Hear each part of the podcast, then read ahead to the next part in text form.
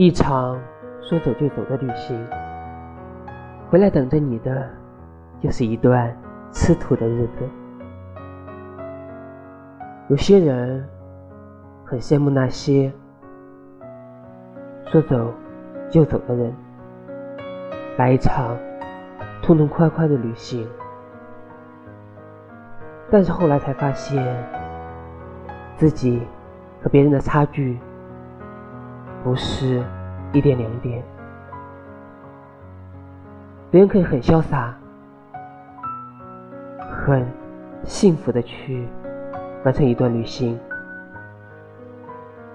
而你归来后却发现，生活成了你越来越重的压力。